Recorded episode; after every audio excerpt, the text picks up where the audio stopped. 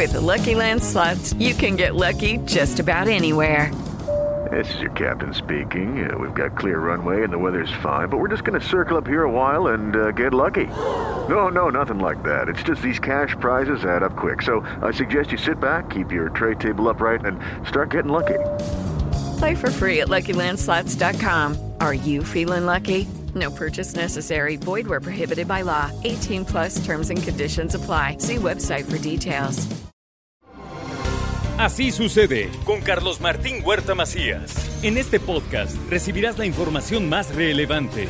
Un servicio de Asir Noticias. Y aquí está con nosotros don Alejandro Cañedo. Mi querido Ale. Priesca. Sí, Priesca. Oh, sí, saludos a tu señora madre. ¿Nos estará escuchando? Sí, seguro, todos los viernes a esta hora está sintonizando. Le aquí. mandamos un atento saludo. Acá está el, el joven Cañedo Priesca.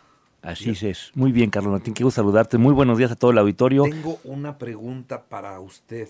Ah, muy bien. De esas que difícilmente se pueden confesar, pero que es necesario. Que transparentes tu alma en así sucede. ¿Estás listo? Listo. ¿Cuántos chiles en nogada ya te comiste? 20. El último me lo comí en tier.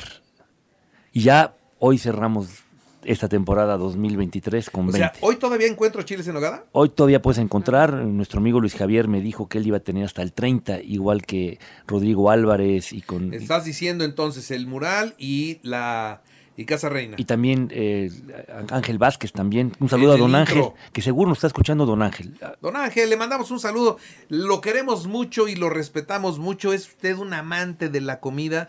Sabe usted disfrutar la comida, pero además sabe enseñar a los demás de cómo Pa- padre e hijo. disfrutar. Sí, sí, sí. Bueno, al chef le mandamos también un saludo en el intro. En el intro, yo creo que también en Casa Barroca tienen todavía, en La Chiquita, en la Fonda Mexicana. Todavía algunos están así sacando ya la última presión. Exprimiendo la última nuez. La última no es, y ya el primero de octubre, si alguien quiere vender un chile en nogada, ya suenan las alarmas. Fuera de temporada, fuera de temporada. Es como el Monster Inc., ¿te acuerdas? Sí. 33-12, 33-12.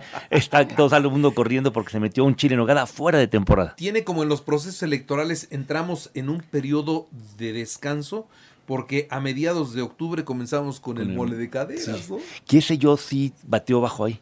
Así como mi promedio es alto en chile en nogada, eh, ayer lo platicaba con algunos amigos de que a mí el bole de caderas con uno ya estoy servido. Yo, yo no. Y el mole de caderas sí es la ley para mí. De Juanito ahí, el burladero. Sí, les mando un saludo a los del burladero. Mira, cuando llego al burladero, y, y es lo que voy a hacer ahora que vaya, pido guajolotes de entrada obligadísimos. Y luego, si voy con varios amigos, al centro un- unos, unos huesos al mojo de ajo. Ese Para me que te a hacer un taquito. ¿no? Y ya luego cada quien que pida su mole o que pida ya uno frito o al mojo, como quiera. Luis Javier fue en el mural, en la, en, hace, en la, en la carta tiene tacos de, de los huesos, de la carne del, de la matanza.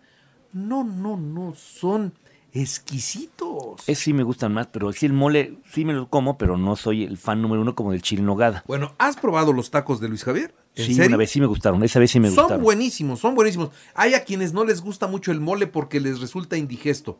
Pero, ok, Los tacos son ricos. los tacos, le pones una salsita verde. ¡uf! ¿Sabes cuáles eran muy ricos? Uf. Que ya cerró la, la casita, pero de la 16 de septiembre tenía un mole de caderas muy bueno. También la casita que está ahí Le en las mandamos un ánimas. saludo a Angélica. Angélica. Angélica Bravo, que según te- Angélica Bravo, no sé si nos estés escuchando, pero nos acordamos de ti, nos acordamos bien. se dedica a los banquetes ahora, mi Sí. querida amiga. Y o sea, bueno, sigue en el, en el mundo del- de la comida, pero bueno, ya Cambió. no con el restaurante abierto, sino que sirve banquetes y tiene, creo que, comedores industriales. Exactamente, si cam- cambia un poco de giro, lo hace distinto y lo hace muy, muy bien. también. Sí, muy bien. Te le mandamos un saludo, Pues Angélica. 20 chiles. 20 ¿Tú cuántos, chiles. ¿Tú cuántos fuiste? No, yo creo que me quedé como en siete. Como el 7, ¿no? Pues tu, ahora sí tu bateo estuvo bajo. Estuvo bajo, estuvo, Estuvo bajo. sí. Pero te Sí. vas a reponer con los chil- con mole de caderas. El bolito de caderas ese sí Oye, le vamos a pegar. y Alejandro. Cuevas creo que también luego trae de Tehuacán, ¿no? Ahí en la Moncloa. Ah, ah, el año pasado hizo la Hizo- temporada de mole de es- caderas en el mesón de la Moncloa. Le mandamos un saludo al buen Alejandro. Este hizo una temporada de mole, pero de mole de Tehuacán, que se guisa diferente del mole poblano, ¿Y qué del tal mole estaba? de caderas ¿Y de qué- Puebla. qué tal estaba, eh? Bueno, Bueno. muy bueno, muy bueno. ¿Y sabes qué? Se trajo a la gente de Tehuacán para tener el mole original hecho con los ingredientes que allá usan y sabe diferente, muy diferente. Bueno, aparte su cocina es muy distinta también. En mi buen tocayo ahí, también buen lugar. Estás hablando de buenos restaurantes ahora, ¿verdad? Eh, Ya nos dio este, hambre. Es que la como- Moncloa se me hace extraordinario restaurante, de buen precio y muy bonito. Y aparte muy tranquilo. ¿Sabes qué? Tiene espacios en privado para que cuando tengas juntas o trabajo a la hora de la comida y funciona muy bien. ¿eh? Muy bien, muy bien. Es que Hace buena paella. sí, y croquetas.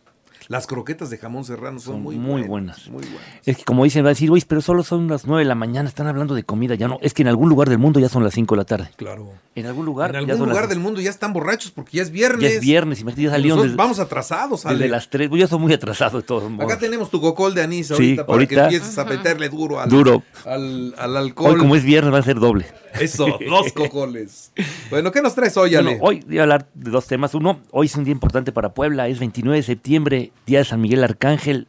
es el patrono de el Puebla, ¿no? patrono de Puebla, hoy es San Miguel Arcángel, San Rafael y San Gabriel. Y cuenta la historia que en 1531 se funda la ciudad de Puebla un 16 de abril, pero las lluvias torrenciales que ocurrían siempre en mayo y junio destruyen esa primera sitia, sitio y se hace una segunda fundación de la ciudad el 29 de septiembre de 1531, en donde está ahora el zócalo de la ciudad. Entonces, por eso recordamos a San Miguel de Allende, de Miguel de Allende, de San Miguel Arcángel, como el patrono de la ciudad. Ahí tenemos la famosa fuente, que primero se movió, luego se regresó en 1800 1963, eh, estaba el abuelo de Luis Javier Cuede, presidente municipal, de don Eduardo Cuemerlo, se regresa al Zócalo de la ciudad en los festejos que tenían que ver por el 100 aniversario de la batalla del 5 de mayo, y esa puente que se inauguró un 23 de junio de 1777, que fue hecha por el arquitecto Juan Antonio Santamaría y tallada por Anselmo Martínez, y es un reflejo de la ciudad de Puebla. Todos ven, así como el gallito también, que el gallito antier cumplió 102 años. El, el reloj del gallito ahí El en reloj del En la gallito. esquina de la 11 y Reforma. que fue un regalo eh, muy importante de la colonia francesa hacia la ciudad de Puebla, por eso el gallito que es el símbolo de Francia.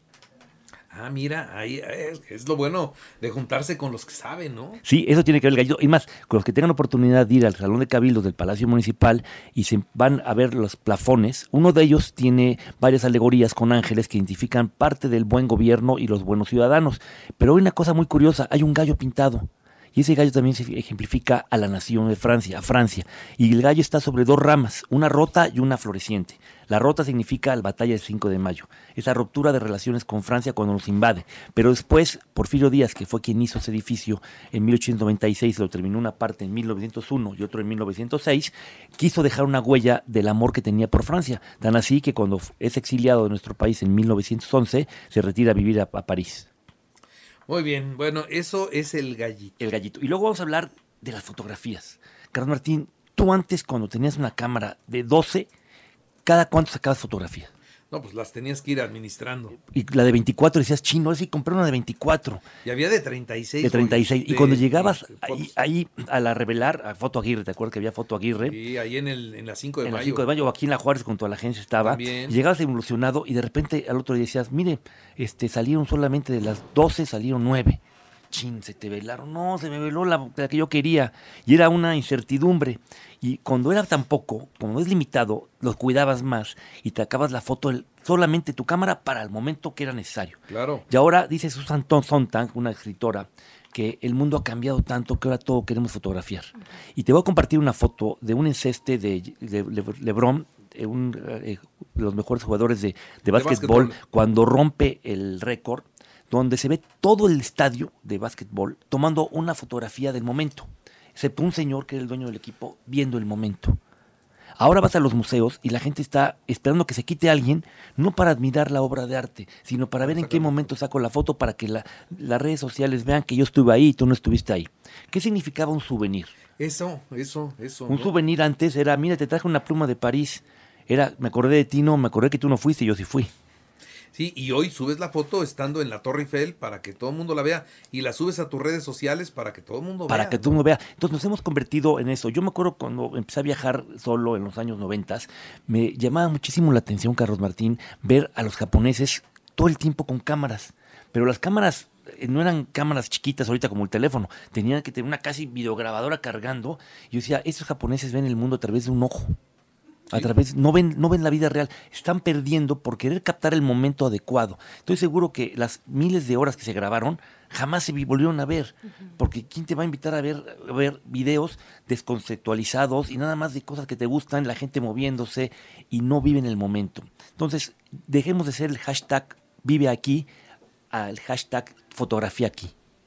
Porque si no, nos estamos confundiendo mucho en lo que realmente es un viaje. Hoy a lo que también le sacamos mucha foto es a la comida. Pero impresionante, todo el mundo O quiere sea, sacar te una foto. la- pones unos tacos, le sacas foto. Un mole, le sacas foto. Un chile en nogada, le sacas foto. Y, y sabes que como si fuera lo único que hubiera y que nadie más en la vida fuera a comer. Y es tan importante esto, ya para terminar, que la ciudad de Viena ha implementado una campaña para concientizar esto.